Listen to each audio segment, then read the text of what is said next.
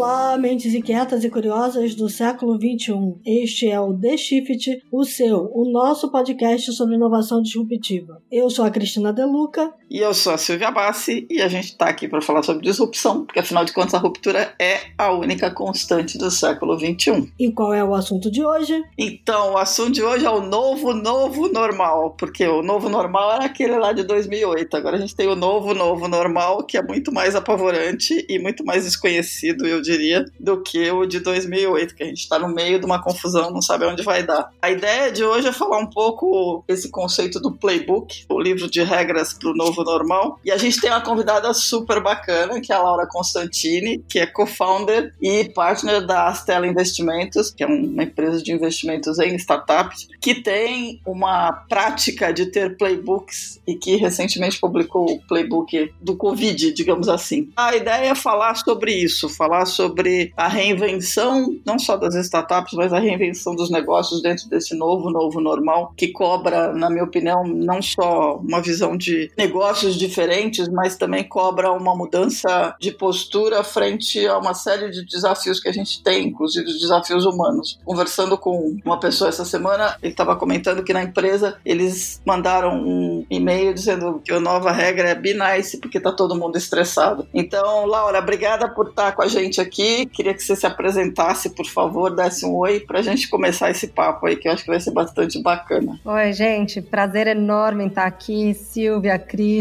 muito legal estar tá fazendo essa conversa. Desde que eu me formei em administração, eu trabalhei em banco, banco de investimento. Num dado momento, eu queria fazer uma transição da minha carreira e sempre conversava muito com o Edson Rigonati, que é meu sócio hoje. Na época, o Edson estava na Lucent. Quando eu pensei em fazer essa mudança, ele já tinha saído da Lucent e tinha ido para uma boutique de fusões e aquisições. Fui trabalhar com ele na Cicerone Capital, fizemos várias transações interessantes em telecom. Eu era analista de telecom no Garantia e depois no Santander. E quando o setor de telecomunicações estava se consolidando, a gente foi para Cicerone para fazer as transações de M&A. E depois de três anos de atividades bastante intensas, a gente percebeu que o setor de telecom estava consolidado e que a gente ia precisar fazer uma mudança no rumo ou na estratégia da Cicerone. Naquela época, o Edson já era mentor mentor da Endeavor e a gente estava começando a receber vários empreendedores que queriam ajuda para montar e para crescer os seus negócios. A gente tinha um prazer enorme em mentorar esses empreendedores e queria alguma forma de participar mais intensamente e monetizar esse esforço. E foi aí que a gente pensou em criar um braço de participações. Essa ideia não vingou dentro da Cicerone e aí eu e o Edson então decidimos sair e montar a Astela. Isso era 2008, era uma época de crise também, muito difícil não só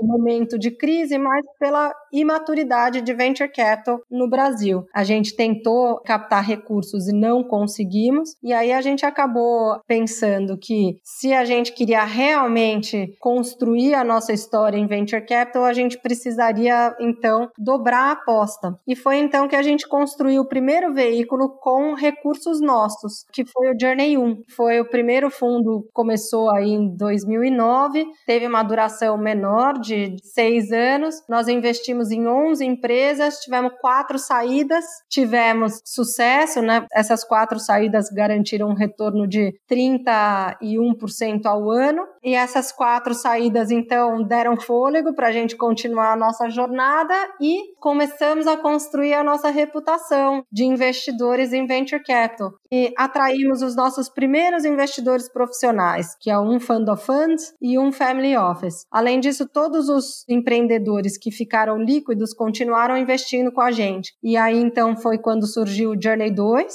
O Journey 3 já foi um fundo maior, de 100 milhões de reais. A gente está terminando o período de investimento dele e estamos partindo para a nossa quarta aventura, que é o Journey 4. Sensacional. É, que é um, é, que é um fundo maior agora. Bom, conheço vocês desde 2008, né? Posso testemunhar que de todas as investidores de risco que eu conheço, talvez a Astela seja uma das que mais coloca o tal do skin in the game. Essa história de começar com a própria grana e tem um lado muito voltado para o humano com relação a como vocês trabalham. Então eu acho muito bacana. E aí apareceu a Covid, quer dizer, vocês começaram em 2008 com o novo normal, agora vocês estão aqui no meio do novo, novo normal. Você soltou um playbook, foi em 27 de março, né? O playbook para enfrentar a Covid.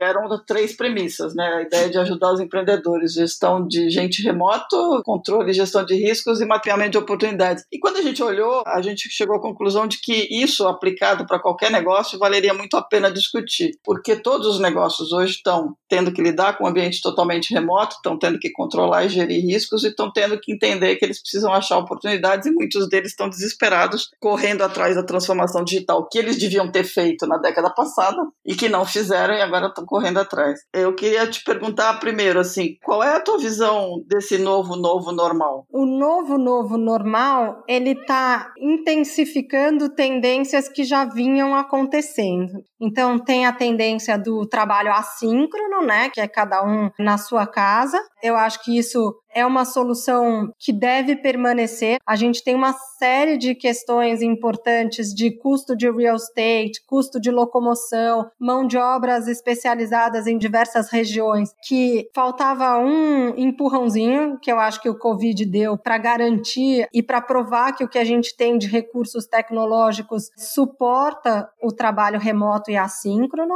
Acho que a gente vai ter uma preocupação maior com saúde, principalmente saúde mental. Essa crise é uma crise que tem três elementos importantes. Ela tem um elemento de saúde física, ela tem um elemento econômico extremamente relevante e de saúde mental que a gente está só tocando a superfície porque a gente está aqui ainda cada um na sua casa tentando fazer homeschooling e estamos ficando irritados com o confinamento. Mas isso é só uma partezinha. O novo normal vai ter um olhar diferente para a saúde mental das pessoas e para controle e talvez antecipação de movimentos epidêmicos no mundo. Então, acho que essa é uma segunda vertente. E eu acho que a terceira é em relação à educação. Também parecido com o que a gente está vendo em relação a ferramentas e trabalho remoto, a epidemia catalisou uma série de coisas que a gente já vinha aqui, que por conflito de interesses, por dificuldade de implantação, dificuldade de justificar a validade daquilo, fica muito mais fácil, principalmente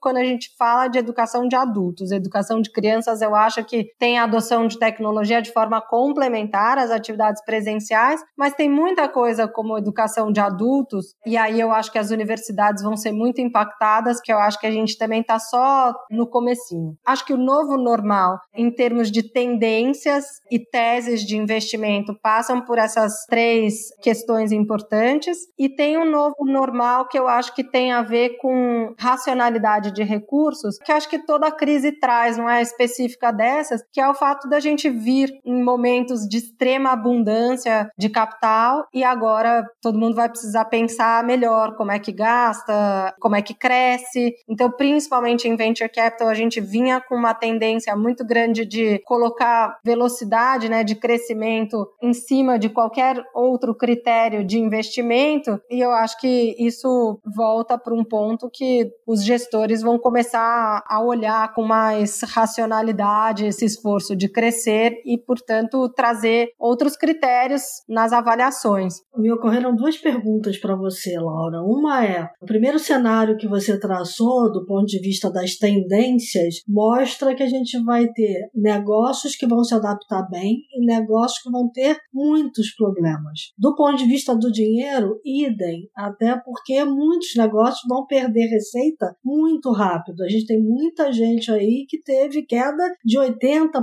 Eu me lembro que no playbook de vocês, vocês traçam três cenários com quedas de 25%, 45% e 75% de receita, né? Me parece que tem muita gente com quedas mais expressivas do que isso. Todo mundo que está ligado aos negócios locais tiveram um impacto muito maior, muito grande. Então, tudo que está relacionado a soluções de tecnologia para restaurantes, eventos e o varejo físico acabaram sim tendo um impacto bem maior. Esses negócios, de uma certa forma, estão tendo que se reinventar, dependendo, obviamente, da duração da crise, eles têm que entender uma nova forma de atuação. O novo normal deles talvez seja com um salão com mais espaço ou então fechado. E aí, como é que ele faz para endereçar o desejo daquele cliente dele que gosta da comida dele? Então, o novo normal para esse restaurante, para esse pequeno negócio, talvez tenha uma partezinha ainda igual ao que ele fazia antes, que é a parte do cozinhar em si, de preparar o alimento, mas todo o resto é diferente. Toda a experiência que ele vai dar para o cliente dele, que era fã da comida dele, vai ser muito diferente. E eu acho que a nova realidade para alguns negócios ela vai ser bastante diferente do que ela era antes, porque toda crise traz uma mudança de hábitos importantes, não totalmente exógena, mas algo que a sociedade já tinha, já testava, mas não com tanta intensidade. De uma certa forma, a ideia do nosso playbook que serve para empresas de tecnologia, mas serve para negócios físicos, é de fazer com que as pessoas abram o olho para o que, que vai ser essa tendência de comportamento, o que, que vai mudar no comportamento das pessoas, que os negócios precisam se adequar. As pessoas não vão deixar de comer, Eventualmente elas não vão deixar de ir em restaurantes, mas o que, que vai acontecer dali para frente que eu preciso me adequar e que eu posso ajudar o meu cliente a ter uma experiência tão boa quanto ele tinha antes? São essas as reflexões que a gente propôs no playbook. Você falou das empresas tentarem entender o que, que muda na cabeça do cliente, do consumidor, talvez seja o ponto mais importante, porque o difícil numa hora como essa, que boa parte das empresas de uma hora para outra perderam completamente a receita, é é você conseguir ter sangue frio para pensar, bom, tá bom, eu não desapareci porque teoricamente o meu consumidor não desapareceu, ele só está em casa. Como é que eu consigo me reinventar para chegar até ele de outras formas? Eu acho que é isso que você está abordando, né? É, exatamente. E o que é importante é que para quem é empreendedor e para quem tem um negócio, isso pode parecer muito trivial e óbvio, mas é muito difícil porque são pessoas que vinham construindo e aprimorando seus negócios considerando alguns pilares. E pensa em fundações mesmo de verdades, por exemplo, todo mundo entre 11h30 e 2h30 almoça numa cidade como São Paulo. E de repente as coisas mudam. E às vezes o mudar não é óbvio. E aí tudo que você construiu até então de playbooks, de como é que você se comporta, como é que a sua equipe tem que se comportar para vender, para cuidar do seu cliente, para cuidar das suas finanças e para desenvolver o seu produto, tudo vai mudar. E é isso que é o ponto. Então, o que, que é a primeira coisa que muda nas corporações? Elas param de pensar em crescer e começam a pensar em como elas garantem sobrevivência. Todo mundo que for atender alguém ou servir alguém que não tiver mudado o playbook ou não tiver entendido qual que é a nova preocupação dos seus clientes, vai irritar a pessoa, né? E não vai ser efetivo. Então, mais um motivo para estar tá muito perto do cliente e de uma forma proativa, que é tentando entender qual que é a realidade dele, tentando entender quais são as novas dores, as novas preocupações, os novos desafios, para aí sim adaptar todo um processo de vendas, customer success e o produto para tentar fazer com que esse cliente tenha uma experiência tão boa quanto ele tinha antes da crise. Isso é muito difícil, isso é uma mudança muito grande, porque o comportamento comportamento do cliente era algo dado para as equações. E isso é a primeira coisa que mudou na crise. É, isso é maluco, porque o princípio, o número um de você criar um negócio, uma startup, é você definir a proposta de valor. Você definir que ela existe porque ela está cumprindo alguma entrega. E, de repente, você está baseando a tua proposta numa coisa que desapareceu da noite para o dia, né? Exatamente. E aí que é o ponto, né? Como é tudo tão incerto que a ideia de construir os três cenários é justamente justamente para garantir que os empreendedores tivessem indicadores que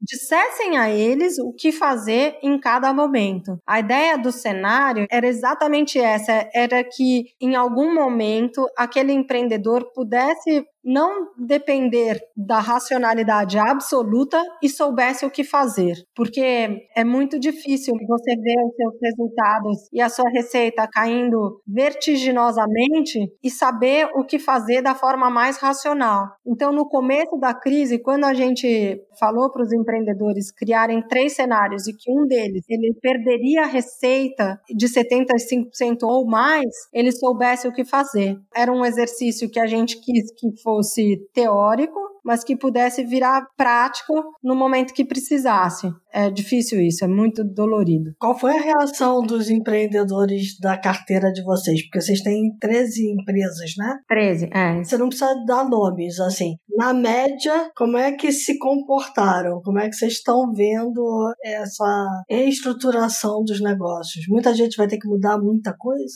Quando a gente fala em garantir a sobrevivência, isso supera várias barreiras já. Garantir a sobrevivência da empresa significa garantir a sobrevivência de um número maior de pessoas do que eventualmente pensar na dor da demissão de um ou de outro, porque é muito difícil demitir. Mais difícil ainda demitir pessoas que estão performando bem. Então, a primeira barreira que se quebra é como é que você garante a sua sobrevivência para que mais pessoas possam continuar a depender de você? O primeiro cenário, né, de queda amena de receita, de 15%, é relativamente fácil porque essas empresas vinham com muita gordura, porque elas estavam se preparando para crescer cada vez mais. Então, de uma certa forma, o primeiro cenário é fácil de imaginar. O segundo cenário é difícil porque já tem que lidar com a dor de fazer algumas demissões. E o terceiro cenário é muito catastrófico. O segundo cenário já é um cenário onde, se você está na série A, você vai voltar a pensar como um seed.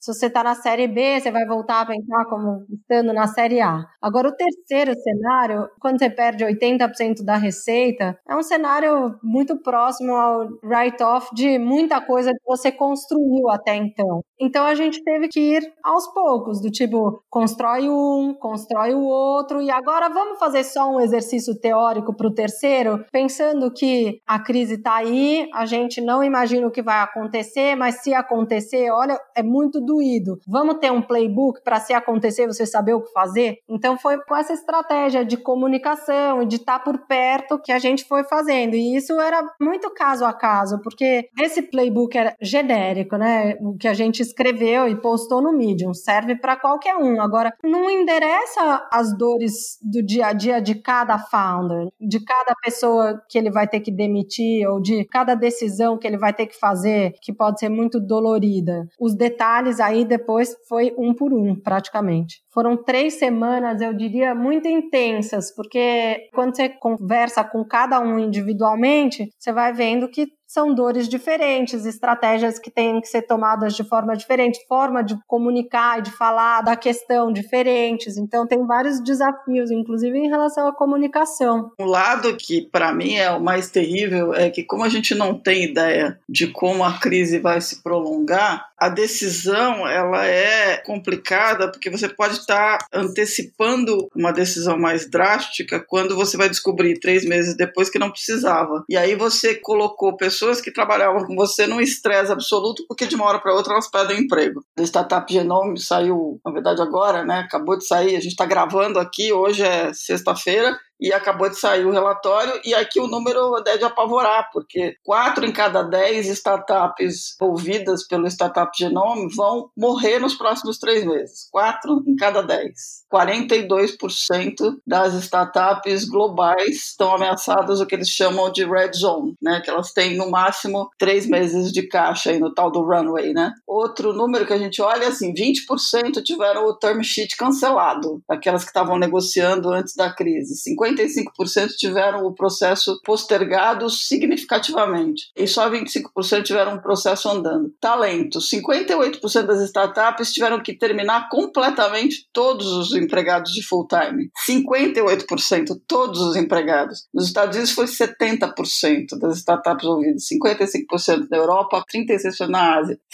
71% das startups que eles ouviram estão operando em indústrias que foram afetadas negativamente pela crise. Então a gente olha para esse negócio e fala: céus. E a coisa que mais me pega, e eu imagino que para vocês deve estar tá pegando também, é que assim, que boas ideias estão sendo atropeladas por uma crise sobre a qual elas não têm nenhum controle. Como é que sobrevive a isso? Vou te colocar também um outro parâmetro que talvez seja um pouco polêmico, mas a gente vinha de um momento de muita liquidez no mercado de venture capital. Não chega a ser uma bolha, porque tinham coisas muito boas e tinha muitas oportunidades que conseguem ainda absorver muitos recursos e garantir retorno para isso. Mas, de uma certa forma, a gente estava vendo, principalmente nos Estados Unidos, negócios serem suportados sem muito respaldo de unit economics. Isso eu concordo 100% com você. Aí a gente está falando daquelas coisas malucas que aconteceram desde o ano passado. Né?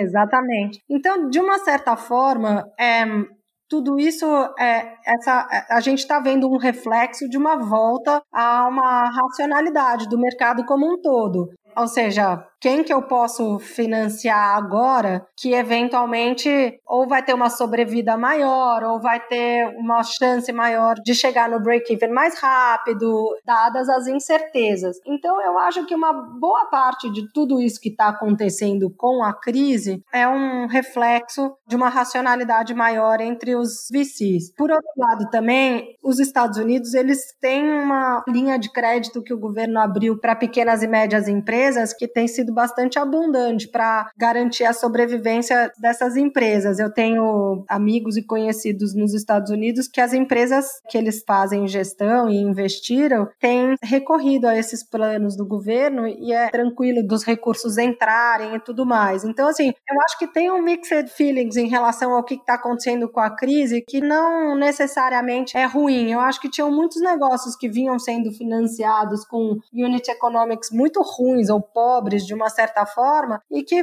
era questão de tempo para esses negócios morrerem. Quer dizer, a hora que a fonte secou, independente de onde eles estivessem, eles não iam se sustentar. E de uma certa forma, eu acho que isso faz parte né, da vida como um todo. Uma pesquisa como essa do Startup Genoma tem que entender o contexto, e em muitos casos eram empresas que não sobreviveriam, mesmo não estando em crise. O Robin Klein publicou esse texto na Sifted, e o que ele comenta é exatamente isso. Não coloquem o dinheiro dos fundos de auxílio das empresas que já existem em startups que estão começando, porque você está, de certa forma, subvertendo um processo do próprio mercado que diz que a ideia não ia florescer anyway, que é o que você está falando. Talvez esteja acelerando coisas que já iriam acontecer de qualquer forma. Eu concordo com você. Quando a gente olha para os Estados Unidos, o cenário era um cenário em que tem muito dinheiro e o dinheiro era colocado sem muito critério ou em nome do crescimento exponencial que precisava ser acelerado, tudo valia, e agora a gente está a ter meio que um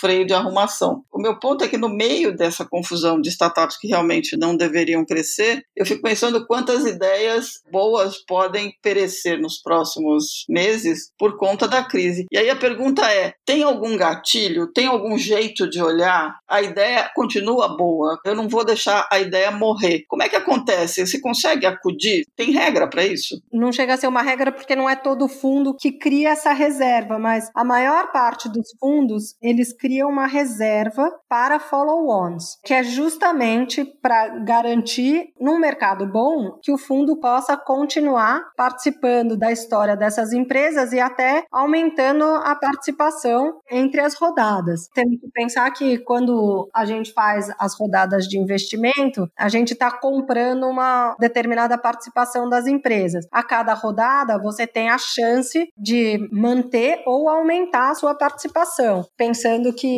a cada rodada podem entrar novos investidores ou os atuais preencherem a necessidade daquela empresa. Num momento de crise como o que a gente está vivendo, os fundos que estão capitalizados eles tendem a fazer uma reserva para follow-ons maior, é que é justamente para garantir a sobrevivência das empresas que estão apresentando resultados e unit economics favoráveis. No Journey 3, a gente tem 40% do fundo reservado para follow-on. Tem uma dúvida aqui. A gente falou que a liquidez está menor, né? Tem menos dinheiro, por isso a racionalidade do investimento tem que ser maior. Você precisa ter, um, de certa forma, uma ideia de que aquela startup, de alguma vai chegar no break-even, mas aquela velha tese de que a startup tem que triplicar a receita por dois anos seguidos, depois duplicar por três anos seguidos, acabou, né? Como é que aplica isso? Então, Cris, é uma pergunta que hoje a gente tem que responder caso a caso. Então, por exemplo, tem negócios que com a crise eles realmente têm a demanda diminuída muito e aí, portanto, vai ter que ter um alargamento do tempo entre as rodadas. Por isso, muito importante que elas pensem em cortar custos para que não morra na praia. Então, eu te diria que o milestone de receita recorrente para cada rodada, ele vai continuar o mesmo. O que eu quero dizer com isso? Uma empresa para levantar uma rodada seed vai continuar precisando de uma receita recorrente ao redor de 150 mil reais por mês. Assim como para levantar uma série A, precisa estar tá ao redor de um milhão, um milhão e meio de reais recorrentes por mês. Mas se ela levar mais tempo para isso, não vai ser nenhum bicho de sete cabeças no momento de crise. Por isso que em tempos de crise, eventualmente ocorre um alargamento do período mas a meta continua sendo a mesma. Você soltou um outro artigo um pouco depois, que foi agora, né, semana passada, que é como é que mudam os valuations pós-Covid, em que você mostra que aquilo que a gente estava falando agora há pouco, pode esquecer essas coisas de unicórnios gigantescos super avaliados, porque tudo muda. Esse modelo também é impactado por essa análise da receita recorrente e tudo mais? Tem uma discussão interessante que até o Damodaram, ele fez vários posts interessantes, ele voltou a falar disso agora na crise, que é o que, que traz valor para as empresas, né? Como é que um investidor acessa o valor de um ativo? Então, se é um ativo maduro e se ele tem capacidade de gerar fluxo de caixa, o que os analistas fazem para entender o valor daquilo é fazer a projeção desse fluxo de caixa, que é basicamente condizente à capacidade que aquela empresa tem de gerar valor, né? receita, margem e tal, as premissas importantes que vão sendo projetadas para chegar no fluxo de caixa. E aí tem a parte de como é que você acessa o risco daquilo, ou o quanto que aquelas projeções podem ser afetadas por um risco maior ou menor. E aí vem a taxa de desconto. Então, sempre quando a gente fala de um momento de crise, normalmente os analistas do mercado eles abaixam imediatamente o price target das empresas falando, sei lá, vamos supor que a gente está falando aqui de uma empresa no Brasil, Magazines Luiza. Pode ser que ela continue vendendo a mesma coisa, mas como a percepção de risco, ou pode ser que ela continue projetando vendas iguais ao que ela tinha antes da crise, mas o mercado vai precificar um risco maior daquilo acontecer, porque as pessoas estão perdendo emprego, talvez o poder aquisitivo da população caia e etc. Então, mesmo o fluxo trazido ao valor presente, ele significa um valor menor, porque a percepção de risco é maior. Isso imediatamente acontece nos mercados líquidos, onde para todas as empresas listadas, os analistas vão e reavaliam a capacidade de gerar valor no futuro daquela empresa e o risco atrelado a isso. E aí você pergunta, bom, tá bom, entre uma empresa que está listada lá na frente e uma que está levantando capital agora e que nem tem receita, tem uma distância enorme. Tem, mas em algum momento elas vão se encontrar.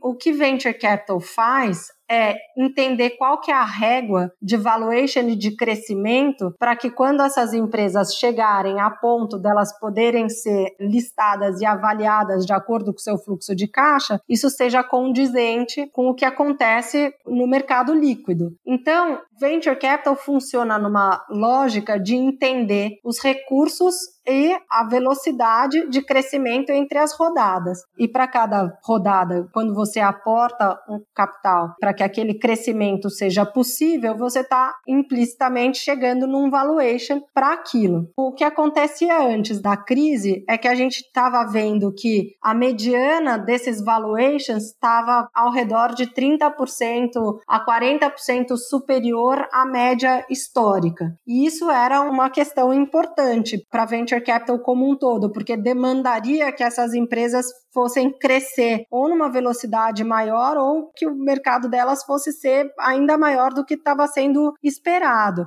Por mais que a gente em venture capital não consiga fazer uma avaliação, um fluxo de caixa para trazer o valor presente, o histórico de valuation entre as rodadas que a gente tem hoje, por mais que elas tenham passado por outras crises e mercados bastante líquidos, elas trazem uma noção do quanto que aquela diluição tem que representar, ou seja, qual que é o valuation que a gente tem que pensar para aquele montante que está sendo aportado, para que lá na frente o último investidor tenha um retorno condizente ao risco e à maturidade daquela empresa. Consegui explicar mais ou menos? Acho que sim. Acho que sim. Uma pergunta: que outras crises você levaram em conta para traçar o playbook? Porque eu acho que a gente está numa crise meio sem precedentes, né? Tem alguma que se aproxima? Realmente, nenhuma crise é igual à outra. A grande discussão em relação a esta crise é qual que é o formato dela, né? Uhum. Se ela uhum. tem formato em V, se ela tem o formato em U, se ela tem o formato em W. Essa história desses formatos me deixa completamente doida, cara. Não, não sério. A discussão de formato é justamente porque as pessoas não têm a menor ideia do que vai acontecer. Exato. Aí vira um negócio maluco, porque tem aquele Azim, Assar lá do Exponential, ele falou que tá todo mundo errado, que tá todo mundo olhando bidimensionalmente e você tem que olhar uma curva que ela é tridimensional. Tem até um ditado que fala que a história não se repete, mas os homens se repetem, né? Então, em toda a crise, a gente acha que não vai acabar nunca, todo mundo entra em desespero, vende na hora errada, não compra na hora certa. Então, assim, o comportamento humano é o mesmo em todas as crises, mas elas são diferentes. Quando a gente fala do que aconteceu desde o ano passado para cá, esse excesso de valuations, esses valuations completamente fora da curva, 30%, 40% acima do que deveria ser a média, você olha para aquilo, você lembra um pouco da bolha, porque a bolha tinha isso também. Quando estourou, as empresas que não tinham nenhum plano de negócio decente, não existia nada que dissesse que elas realmente existiriam, foram as primeiras a explodir. Quem sobrou foram as empresas que hoje a gente vê aí, muitas delas tipo a Amazon, porque tinham lá uma lógica, apesar de ninguém conseguir entender a lógica da cabeça do Jeff Bezos, já deu certo. Né? A impressão que eu tenho é que a gente tem um freio de arrumação aí com relação ao que estava errado, mas tem um lado interessante que assim, a gente nunca teve tão digital como agora. De todas as crises até agora, a crise de 2020 é aquela em que a gente encontra um mundo profundamente digital. E isso, ao mesmo tempo que pode ser um desafio para as startups, que você tem muito mais startup tentando entregar produtos digitais, pode ser uma tremenda oportunidade para quem ainda não é digital, achar um caminho, se juntar com uma startup que tenha a visão digital e conseguir fazer uma virada, como também para quem está no mercado conseguir pivotar mais rápido. Faz sentido pensar assim? Faz muito sentido, e essa é a outra parte do nosso playbook, é realmente entender quais são as oportunidades que a crise traz.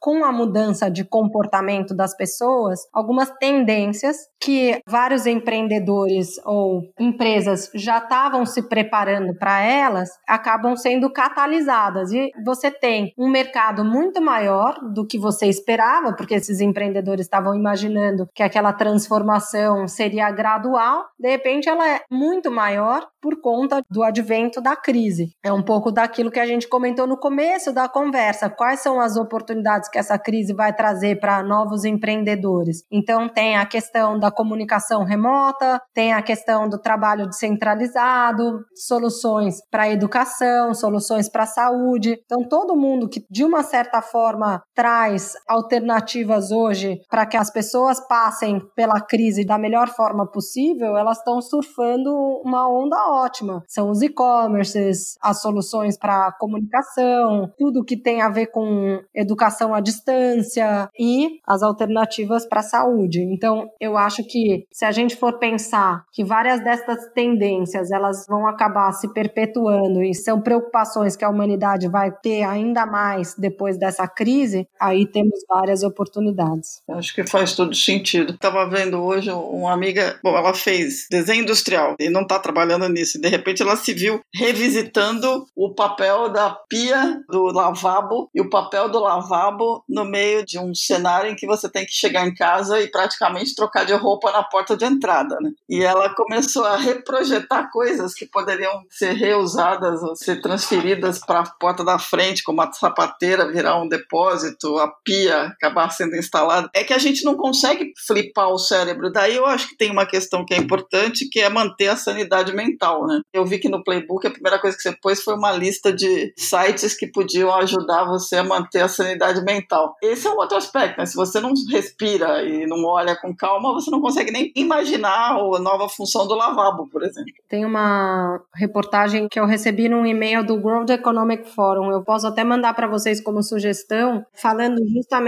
dessa questão de como as pessoas vão sair desta crise emocionalmente e como que essa crise pode, mesmo que a gente venha a superá-la, né? Quais são as sequelas que elas vão deixar para a população em geral, em termos de comportamentos? E aí eles falam de um nível maior de depressão, absenteísmo e falta de ânimo, mesmo num cenário onde o mundo volte ao normal com uma certa velocidade. Então, essa é outra coisa super relevante. Todo mundo pensa muito na saúde física, né? Mas primeiro, as pessoas esquecem que a saúde física está atrelada à saúde mental e que ainda a humanidade ignora muitos pontos da saúde mental, principalmente no ambiente de trabalho, né? É algo que a gente vai começar a ver com outros olhos. E até por conta da crise, talvez vários tabus sejam quebrados, o que é bom. É, eu também acho. A crise pegou vocês montando o Journey 4. O que, que ela impactou? Até agora, a gente está muito animado, porque tem várias oportunidades, empreendedores muito interessantes que realmente trazem solução para as mudanças de comportamento e novas demandas que a gente está vendo fazendo para um mundo pós-crise. Uhum. Então a uhum. gente está muito animado com a perspectiva do Journey 4. E de fato, se você for ver historicamente, os fundos cujos as safras vieram durante ou imediatamente depois das crises foram fundos que performaram muito bem. Então, assim, a gente está animado não só com essa perspectiva histórica, mas porque a gente está vendo que tem uma safra de empreendedores super antenados. Sabe o surfista quando pega a onda perfeita? Eles estão uhum. Diante da onda perfeita deles, é, o que é muito legal. Então a gente está, de uma certa forma, otimista com a perspectiva de que vão ter oportunidades muito boas de investimento e de empreendedores que estão olhando as novas demandas da sociedade, as novas dores da sociedade como oportunidades. É, eu concordo com você. Bom saber disso. Pelo menos uma luz no fim do túnel. De fato é, e aí quando a Laura estava falando, eu me lembrei. O founder do aplicativo Calme, a ideia do Calme nasceu depois de uma crise feia dele, porque o negócio anterior, que era dos bichinhos, tinha desaparecido. E ele entendeu que as pessoas iam precisar de sanidade mental numa época que ainda não tinha explodido o conceito do mindfulness. E aí virou o que virou, virou um unicórnio. Então tem esse lado mesmo, de conseguir entender o que está acontecendo e se conectar com o que está rolando de verdade antes até que role. Mas enfim, temos um programa, Cristiano De Luca? Temos. Então tá bom. Então vamos para os insights, é isso? Bom, podemos ir.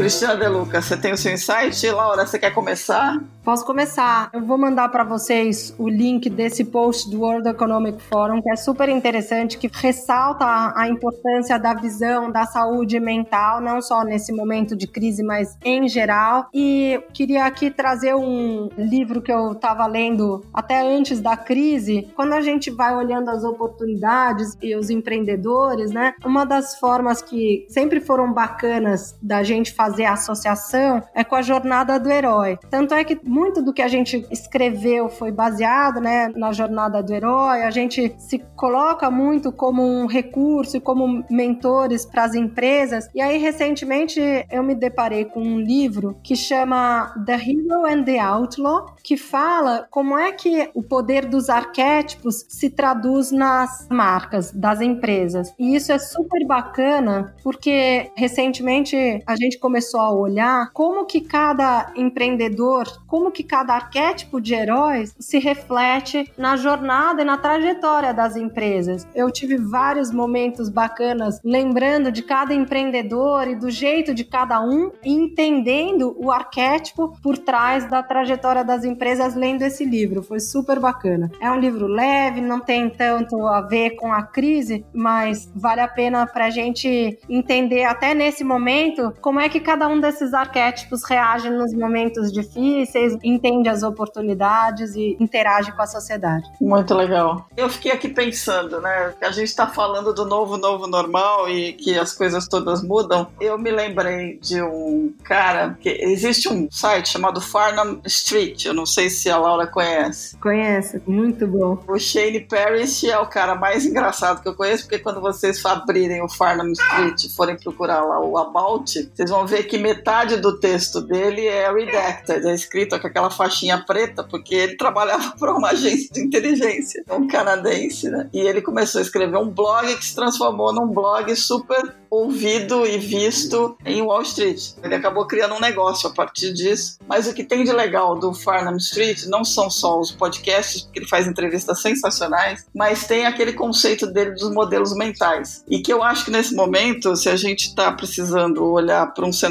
que a gente desconhece, tentar trabalhar o modelo mental para pensar um pouco diferente é super importante. E então eu vou recomendar que acessem o Farnham Street, que vejam lá toda a explicação que que o Shane dá sobre os modelos mentais e que ele explica uma coisa importante que assim, para aprender a pensar melhor, a gente não pode pensar só como uma pessoa, mas a gente tem que pensar com vários jeitos diferentes. Se você é um engenheiro, você não pode pensar só como engenheiro, mas tem que pensar como um, sei lá, como um psicólogo junto, ou você não vai conseguir resolver essa crise. Então, quando você consegue cruzar modelos mentais, você tem um modelo mental perfeito. Então, a dica é o Farnham Street, são as coisas divertidas do Shane Parrish, principalmente toda a explicação que ele dá que vale a pena. Eu vou pegar o gancho da Laura no final, essa perspectiva dela de que tem muitos empreendedores aí com ideias boas e que podem surfar uma boa onda daqui para frente, pegando as tendências que esse mercado vai amplificar. E vou dar um livro que na verdade é de 2015, mas que eu acho que vai ajudar muita gente, que é o The Art of the Start 2.0, que é do Guy Kawasaki. Já é uma releitura do livro tradicional dele, né, The Art of Start, mas que tá tudo ali, que junto com o playbook da Estela vai ajudar as pessoas que querem empreender a olhar para esse momento e ver que dá para reconstruir muita coisa, porque a gente realmente vai ter que ter novas formas de pensar e novos serviços. Com certeza.